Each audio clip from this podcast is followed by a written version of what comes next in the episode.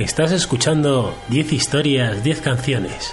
La historia detrás de la música. La historia detrás de las canciones. Tu programa de radio musical favorito.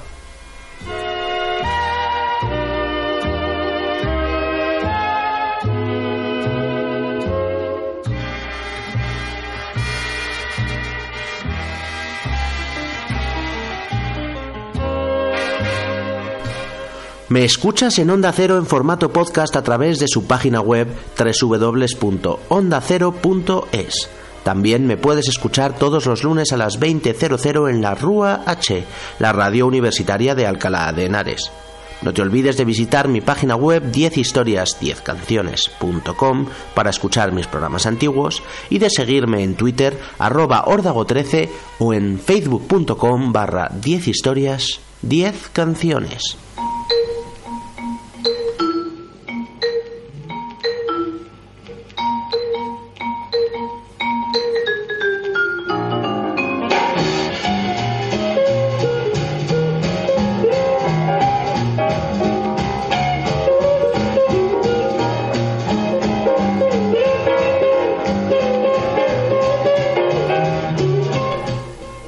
bajo eléctrico, llamado sencillamente bajo, es un instrumento musical de la familia de los cordófonos, similar en apariencia y construcción a la guitarra eléctrica, pero con el cuerpo de mayores dimensiones, un mástil de mayor longitud y escala y, normalmente, cuatro cuerdas afinadas según la afinación estándar del contrabajo.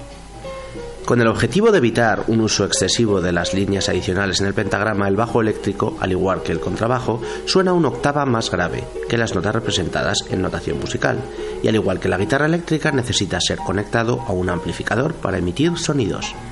A mediados de los años 30, el inventor y guitarrista estadounidense Paul Tuckmark desarrolló el primer bajo eléctrico de cuerpo macizo de la historia, diseñado para ser sostenido y ejecutado horizontalmente. El cambio de forma acercándolo a una guitarra hizo al instrumento más fácil de transportar y la adición de los trastes eliminó los problemas de afinación propios del contrabajo, haciéndolo mucho más fácil de ejecutar que este último.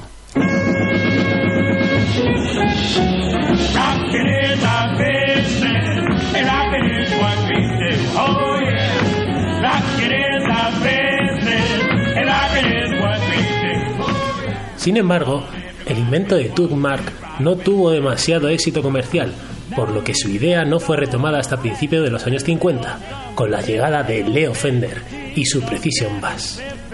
Su Precision Bass, el primer bajo eléctrico comercialmente viable de la historia, introducido en 1951, se convirtió en el estándar de la industria y sería infinitamente copiado con posteridad. El resto es historia escrita en canciones y con distintos bajos. Gibson, Rickenbacker, Fender Jazz Bass, Hofner, Dan Electro, Steinberg, Epiphone, Alembic o Ibanez, entre otros. Hoy vamos a hablar de 10 de los mejores bajistas de la historia de la música moderna desde los años 60 hasta alguno más actual. Contaremos su historia, analizaremos su estilo y escucharemos las canciones con algunas de las líneas de bajo más representativas.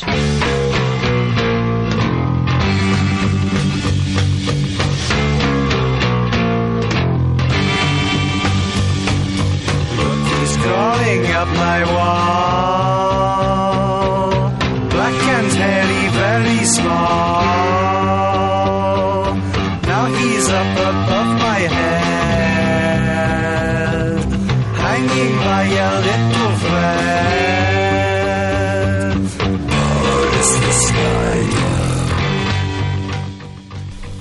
Bueno, y para hablar de, de bajos, ya habéis escuchado su voz, es un Adolfo, eh, ha grabado algún programa ya con nosotros, es compañero de la Rua H y es bajista.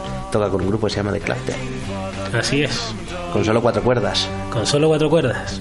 Y Efectivamente. ¿qué, qué, qué te parece a ti el instrumento del bajo? ¿Por qué lo elegiste? ¿Por qué? Mm, por una razón muy sencilla, porque mientras la batería lo que te da es la sensación rítmica y la guitarra lo que te da es la sensación Melódica, quizá. melódica. y el bajo tiene las dos cosas, tiene una parte rítmica y una parte melódica, es el pegamento que hay entre ambos. Muy bien, vamos a arrancar el programa con el que ha sido elegido en varias encuestas como mejor bajista de la historia, John Thunderfingers Entwistle, miembro fundador de The Who y el único en tener estudios musicales de aquel grupo. Nació en 1944 en Londres, empezó a estudiar piano a los 7 años y trompeta a los 11 antes de cambiarse al bajo con 14 años. Su habilidad y sonido como bajista revolucionarían la música moderna y el uso del instrumento. Los Who no habrían existido sin él porque además de tocar el bajo, compuso muchas canciones y arreglos de viento o cuerdas en muchas otras. Desgraciadamente falleció en Las Vegas a los 58 años en 2002 por una sobredosis de cocaína. ¿Qué, qué podemos contar del, del estilo de este crack? Pues que era una máquina tocando. eh, él se hacía dueño del escenario y se hacía dueño de las melodías hasta tal punto que el, el- el guitarrista muchas veces dejaba que él fuera la base, el bizcocho de la tarta para que entre la batería y la guitarra pusieran la nata y las guindas por encima. Sí, su, su, su- muchas veces sus partes de, de bajo están supliendo eh, la labor de la batería, incluso de la guitarra. Como en My Generation que vamos a escuchar, la canción está montada sobre el bajo. Efectivamente. O sea, no es, no, no es una de esas canciones en que dices, vale, está montada sobre la melodía de la guitarra y el bajo está de fondo haciendo el- el- la unión. No, no, no. En este caso el bajo está presente en primer Sí, plano. Por papel protagonista. Exactamente. Y bueno, el tío tocaba un, un Dan Electro en, esta, en muchas de sus canciones, en esta en concreto, y se parapetaba en los conciertos detrás de una especie de muchos amplificadores y Marshalls y vamos a hacer que el sonido sea muy fuerte para, para ver si me escucho por encima de, de Pete Townsend y de Keith Moon. Sí, además eh, introdujo una mejora que era poner amplis de 200 vatios, cosa que En aquella época era un poco Sí, brutal, ¿no? Sí, por aquel entonces el bajo era como la parte acompañante, la parte que, que, que nunca sobresalía y él, él quiso obtener ese protagonismo, a pesar de que luego cuando salía del escenario mm, era una persona tímida y apocada, cuando se subía era un auténtico animal del escenario. Podríamos hablar horas de la vida y del estilo del inmenso John Entwistle, pero es momento de escuchar el primer single, uno de los primeros singles de The Who, My Generation. Eh, era John Entwistle, estos son los Who y esta canción brutal es My Generation.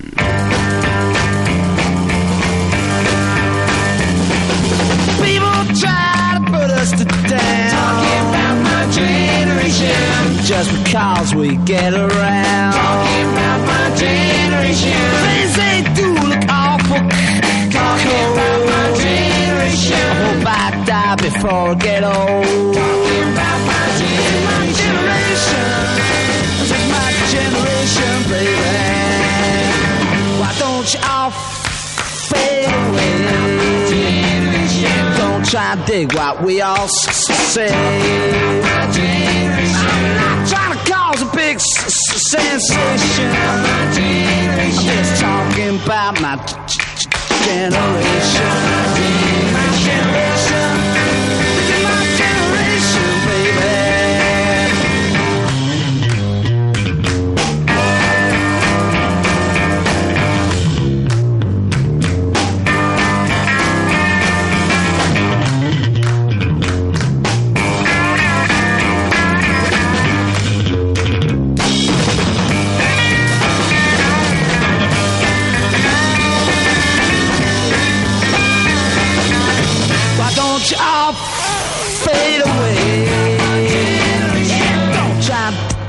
that we all Talk calls big sensation. Just talking about my generation.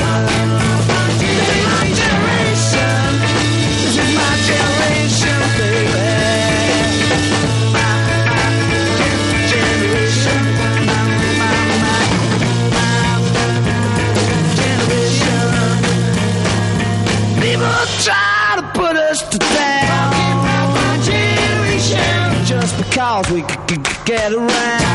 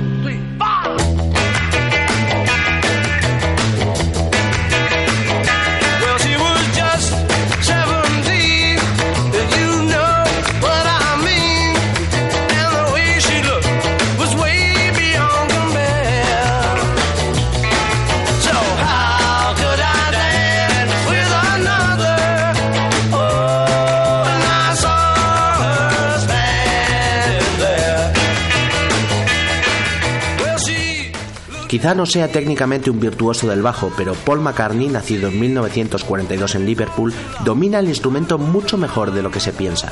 Eclipsado por sus habilidades como cantante y compositor con The Beatles, su arte al bajo siempre ha quedado en un segundo plano.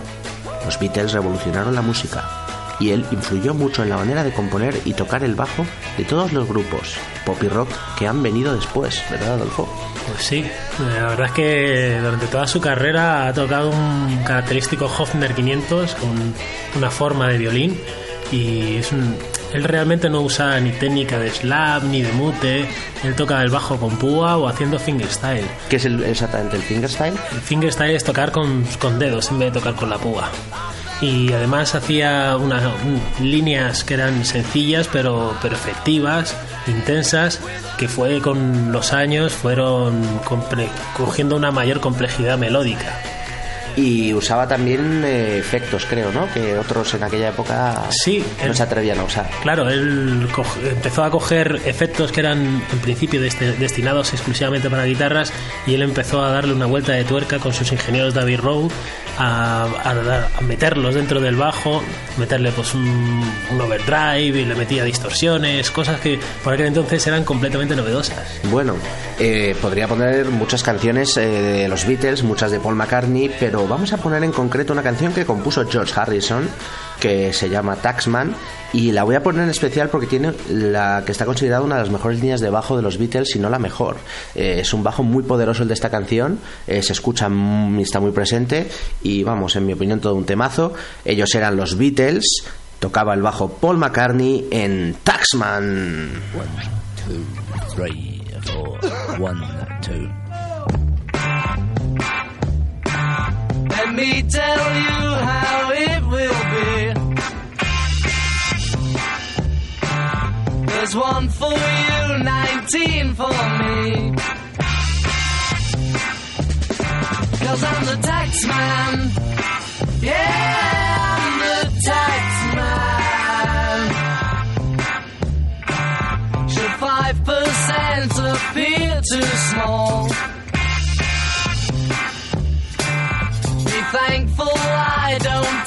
it all. Cause I'm the tax man. Yeah, I'm the tax man. If you drive a car, I'll tax the street. If you try to sit, I'll tax your seat. If you get too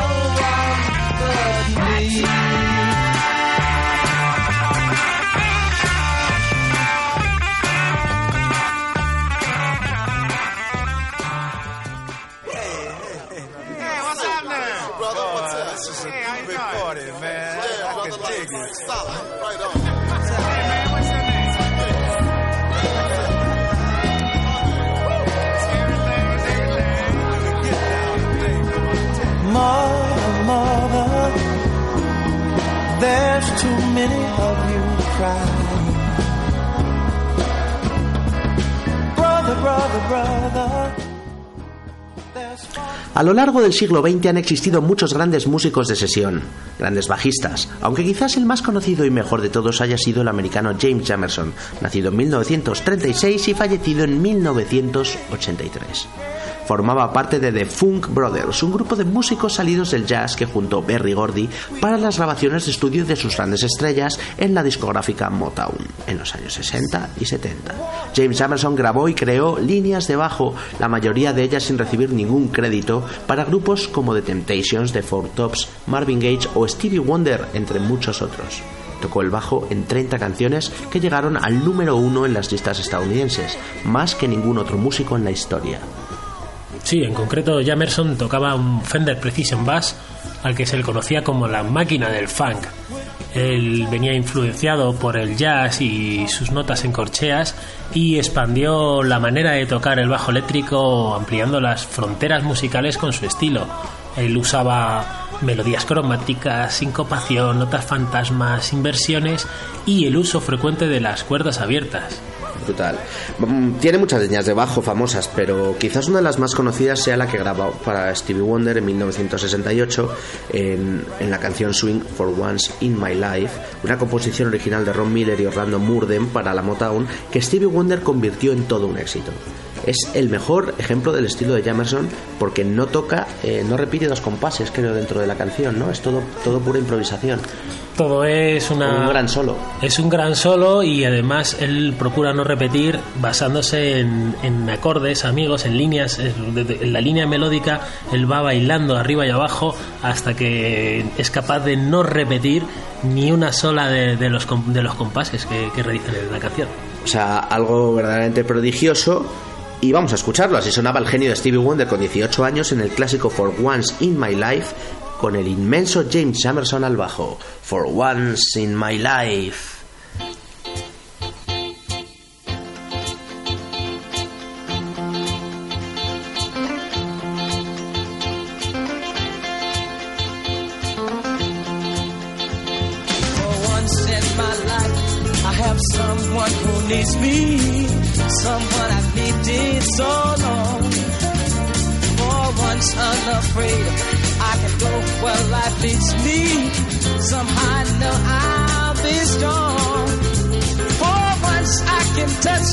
What my heart used to dream of long before I knew.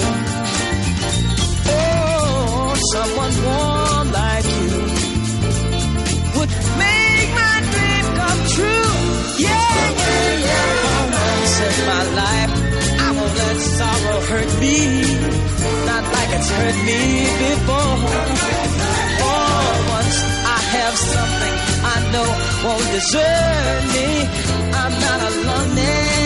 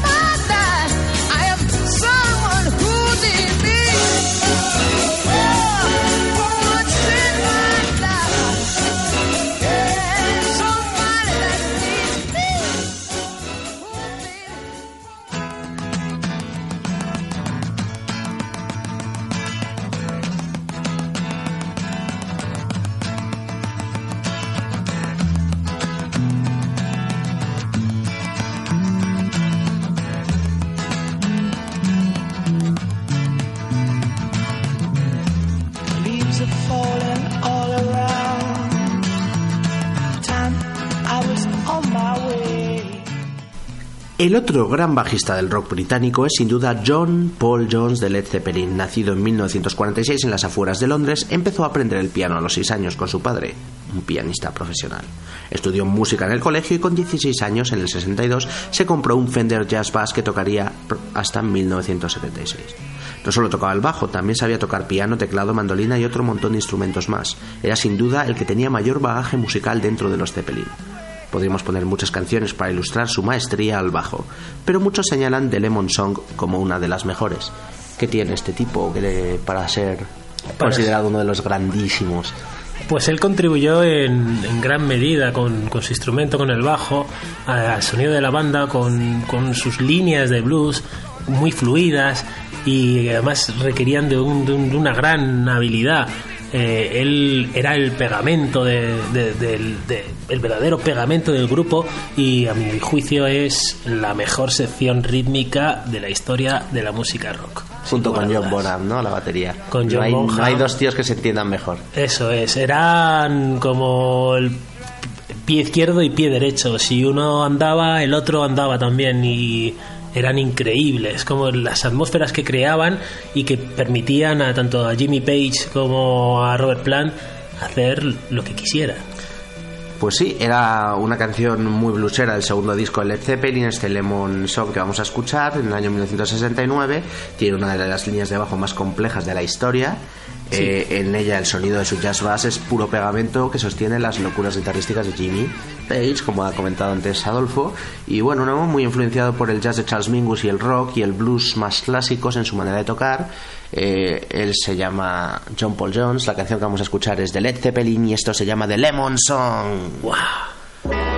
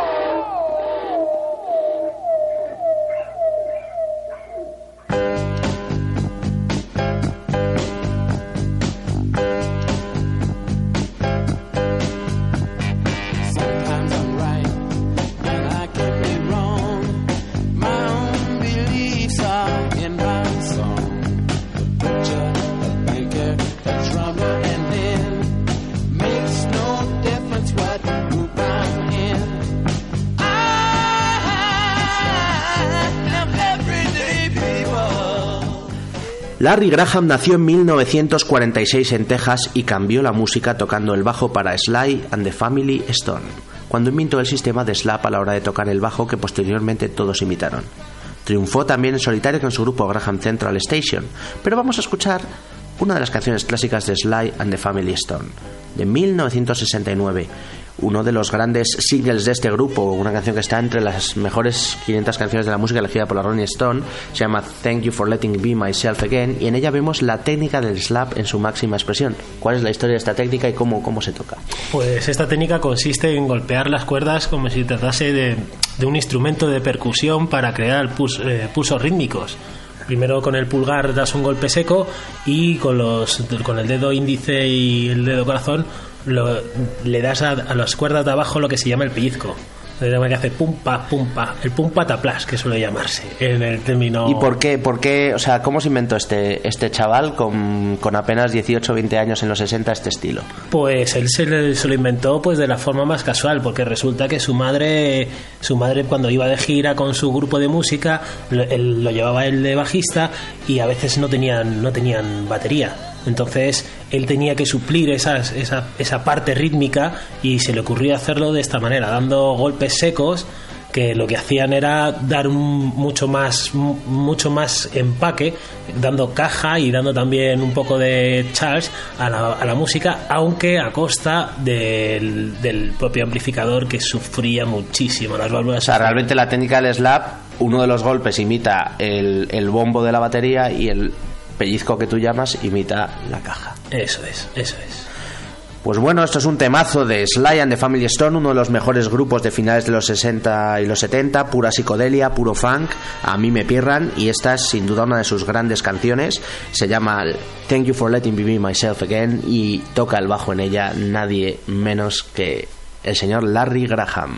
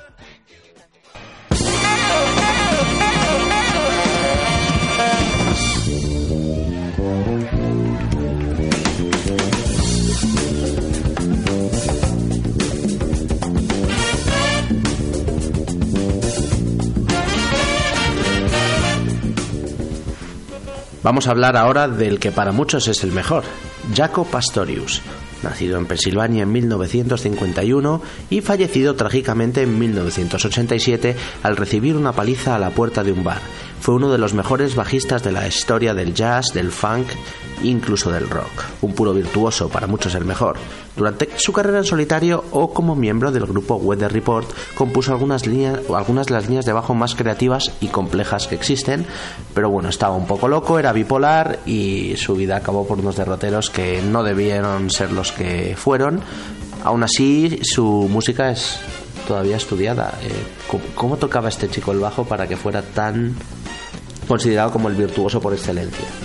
Pues lo tocaba como una auténtica locura. Él, vivía el, bajo, él usaba un Fender Jazz Bass eh, sin trastes, él le quitó los trastes que fue un poco el, iniciador de toda esta esta corriente de gente que, que toca se llaman los fretless, que son bajos que no tienen trastes.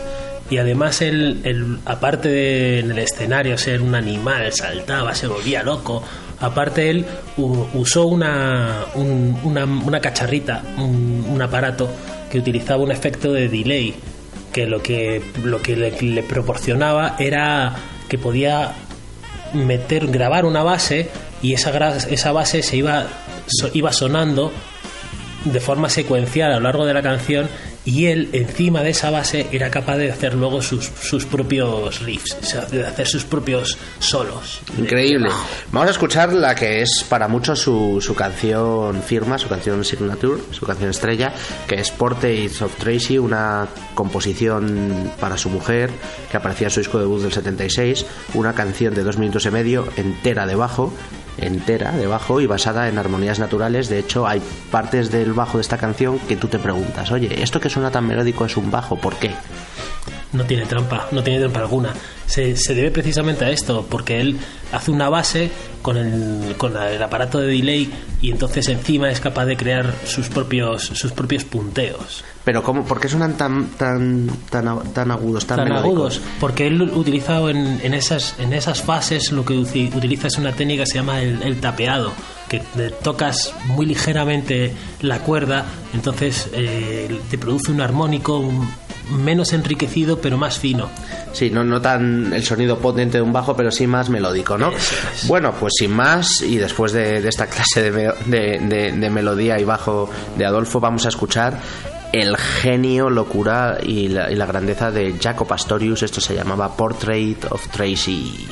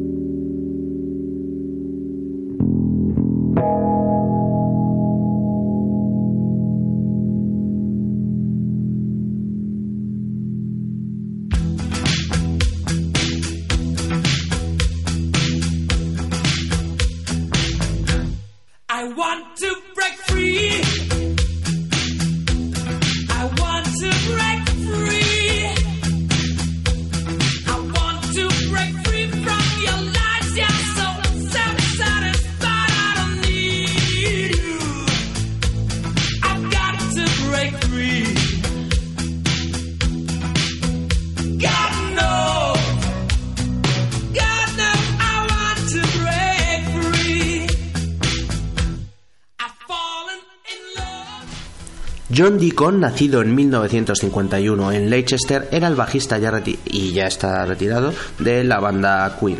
Además del bajo tocaba el piano y compuso algunos de los mayores éxitos del grupo británico como I Want to Break Free, que suena de fondo, o la que vamos a escuchar, Another One Bites the Dust, una de las líneas de bajo más famosas de la historia. ¿Por qué? porque él es capaz de sintetizar un ritmo africano o algo viene es, un como un ritmo tribal algo algo remoto que es completamente reconocible lo escuches en la canción que lo escuches de hecho esta canción eh, tiene los derechos como la línea de bajo que más más gente usa en, la música concretamente en el rap que más, más dinero ingresa cada año. Es que es súper copiada y tú ten en cuenta que es, es una canción en el que está compuesta enteramente la canción sobre el bajo. El bajo es el, el- la línea que mueve la canción, John Deacon la compuso sobre el bajo y el, el resto de instrumentos, pues, es decir, la- los efectos, la guitarra, eh, lo único que hacen es dar eh, toques de color y toques de... El ritmo y la melodía están soportadas sobre el bajo, algo que no es muy común. Sí, además en él, el rock. él te- tenía una, una forma de, de- de ataque, de una forma de tocar el bajo, un ataque que era no era no era un muy agresivo, pero era muy constante, era el típico martillo, el, como la forja que está el martillo golpeando siempre en caliente, siempre en caliente y no te deja ni un solo momento. Bueno, esto es un temazo. Eh, Queen es mi grupo favoritos. Tengo el disco en original, es de 1980, se llama The Game. Fue la canción número uno en Estados Unidos. De hecho, es su canción más famosa en Estados Unidos, por encima incluso de, otros grandes éxitos de, la banda. Pero vamos, en Estados Unidos es, es Another One Bites the Dust. Y bueno, un temazo que te invita a moverte a bailar. Otro que muerde el polvo. Ellos eran Queen, tocaba el bajo Mr. John Deacon y la canción se llamaba Another One Bites the Dust.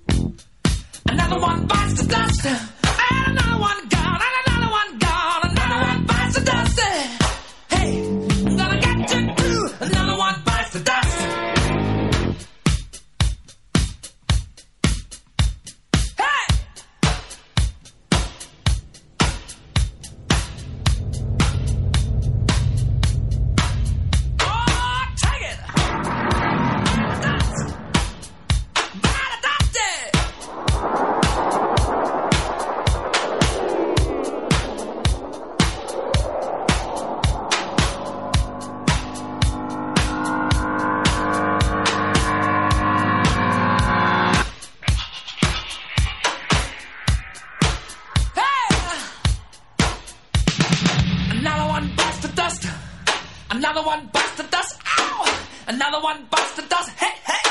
Another one bites the dust. Hey!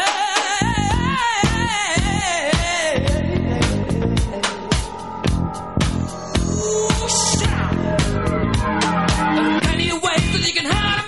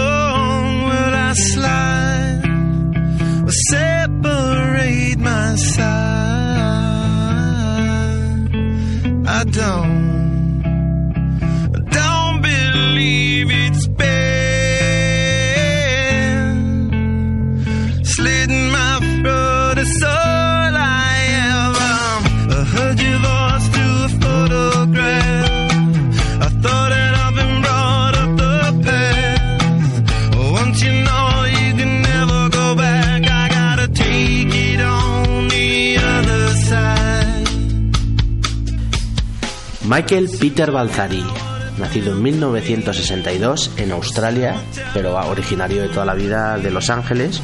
Eh, fue allí donde en el instituto conoce a Anthony Kiedis y juntos montan un grupazo, un grupazo llamado los Red Hot Chili Peppers.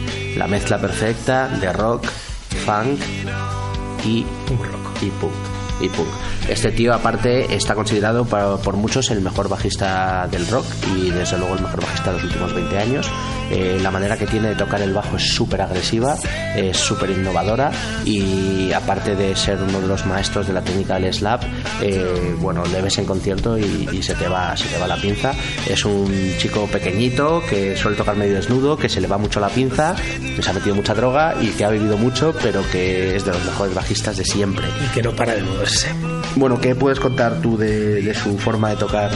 Pues el- Ese bajo medio roto, medio descascarillado que lleva él. Eso es, ese bajo que, que tiene más años que la Tana y que se ha tenido que llevar todos los golpes del mundo y alguno más. Pero aguanta, aguanta, porque él le da el sonido que él busca. Él busca un sonido, un sonido slap, un sonido fuerte, un sonido desgarrado. Él también utiliza bastante eh, compresores para que el, el sonido salga mucho más, mucho más gordo, mucho más intenso.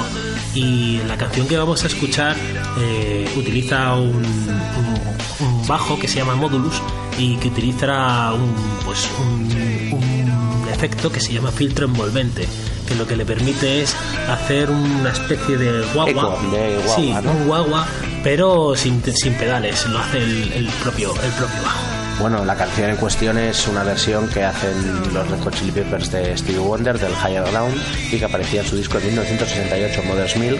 Eh, es una canción que suelen tocar en todos sus conciertos y que prácticamente han hecho suya. Y de hecho la parte que está tocando Flea al bajo es la parte que en la canción original de Stevie Wonder está tocada con piano. O sea, con sintetizador.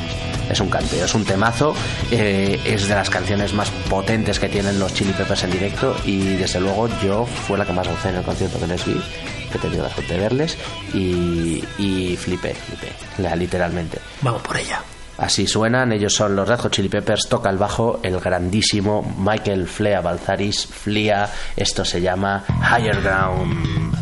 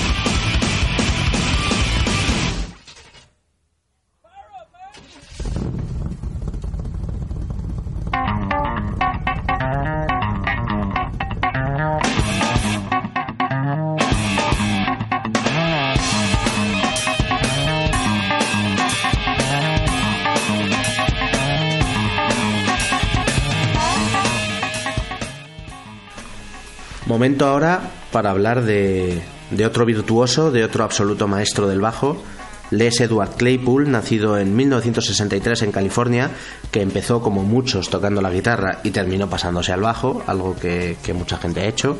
Eh, está su sonido influenciado por los sonidos del rock progresivo y el metal. Eh, su mayor fan es eh, Geddy Lee, el bajista de Rush, eh, que no hemos podido meter en este programa porque solo cabían 10, pero que perfectamente pudiera haber estado en la lista. Eh, Curiosamente intentó entrar en Metallica tras la muerte de Cliff Barton, pero no le cogieron por ser demasiado llamativo y demasiado excéntrico. Su manera de tocar el bajo es brutal. Toca principalmente con su grupo de rock experimental Primus, pero ha colaborado en infinidad de proyectos. ¿Cómo es la manera de tocar de... ¿Qué bajo toca Les Claypool y cuál es la manera de tocarlo? Pues el bajo que toca se, le llama el Rainbow Bass, que es de la marca Carl Thompson, y él tiene una increíble habilidad para tocarlo, donde mezcla aires funk, metal, jazz y rock. También que comentar que es uno de los instrumentistas que mejor dominan las técnicas tanto de tapping como el slap y las caídas en picado con la palanca de trémolo. ¿Qué es eso? Eso es. ¿Nunca has visto la guitarra que tiene una. un- como una. Ah, la palanca de hacer guaguas. es. Sí, es, es- es- Y esa la usa él con el bajo, ¿no? Eso es. Maldito crack. Y bueno, eh, se podrían escuchar cualquiera de las infinitas canciones que tiene este tipo o de sus colaboraciones con otros artistas, pero vamos a ir a lo mejor de lo mejor. Y lo mejor de lo mejor era la obra maestra de Primus en 1991, el disco Sailing the Seas of Cheese, y una canción en la que Tom Waits pone las voces llamada Tommy the Cat, Tommy el Cato, una canción, vamos, montada expresamente para que se luzca el señor Les Claypool al bajo. O sea, increíble, obra maestra del bajo. Ellos eran Primus y esto suena así de bien. Les Claypool al bajo, Tommy the Cat.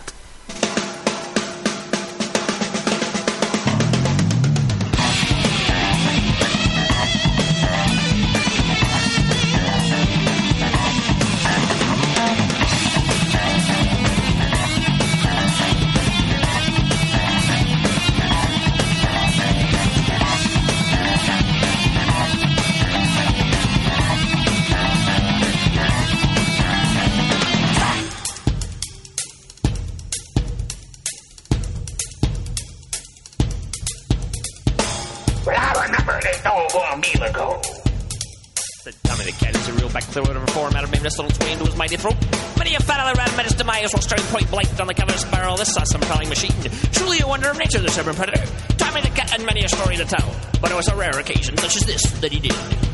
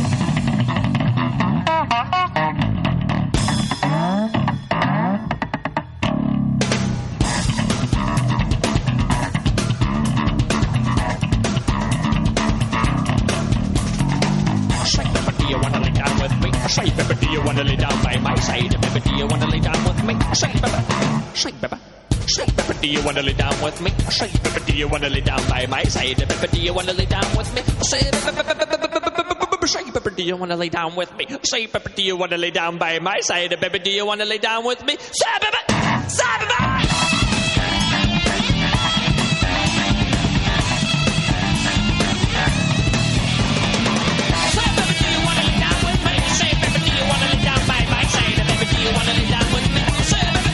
Say, baby. Say, baby, do you wanna lay down with me? Say, baby, do you wanna lay down hebben,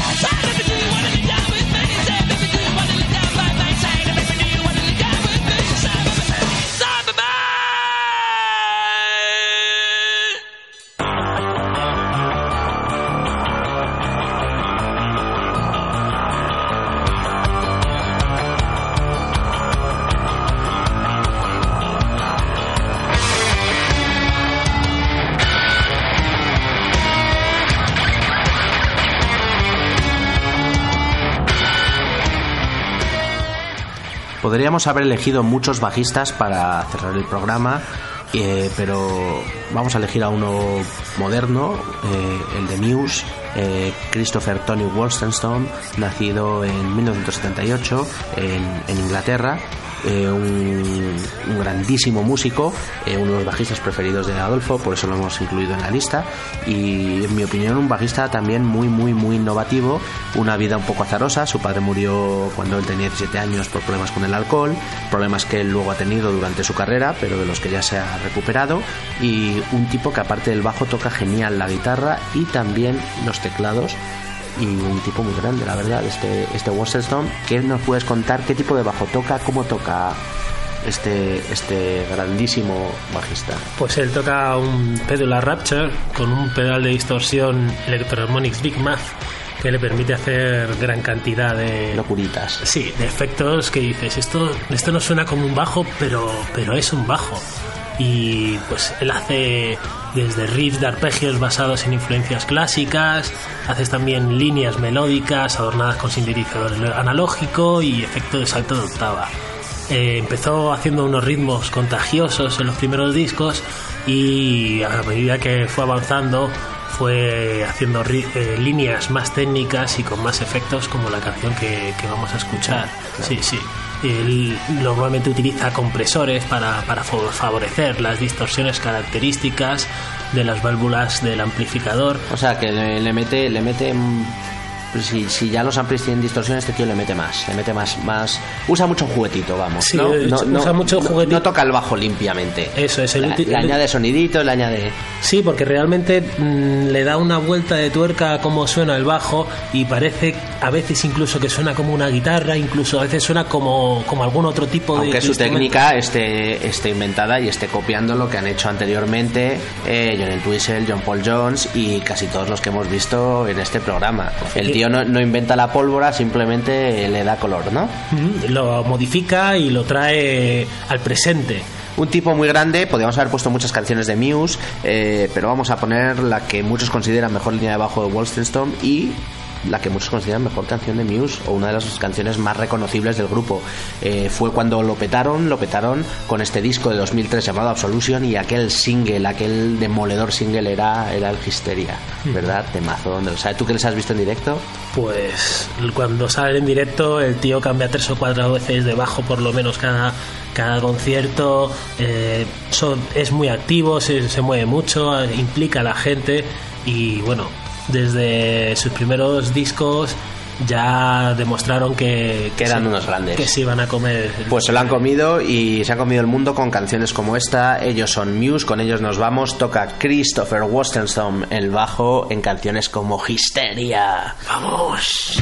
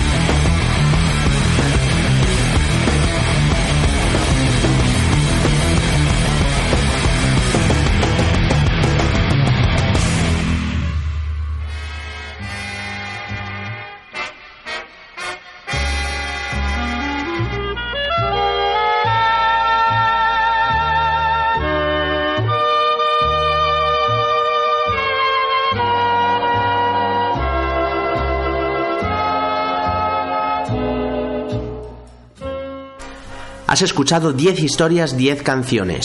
La historia detrás de la música. La historia detrás de las canciones. Tu programa de radio musical favorito. Te recuerdo que me escuchas en Onda Cero en formato podcast a través de su página web www.ondacero.es. También me puedes escuchar todos los lunes a las 20.00 en la Rúa H, la radio universitaria de Alcalá de Henares. No te olvides de visitar mi página web 10historias10canciones.com para escuchar mis programas antiguos o de seguirme en Twitter arroba ordago13 o en facebook.com barra 10historias10canciones.com. Hoy hemos repasado algunos de los mejores bajistas de la historia de la música y para ello hemos traído a un bajista, el bajista de Clapter, Adolfo, ¿qué tal? Muy bien.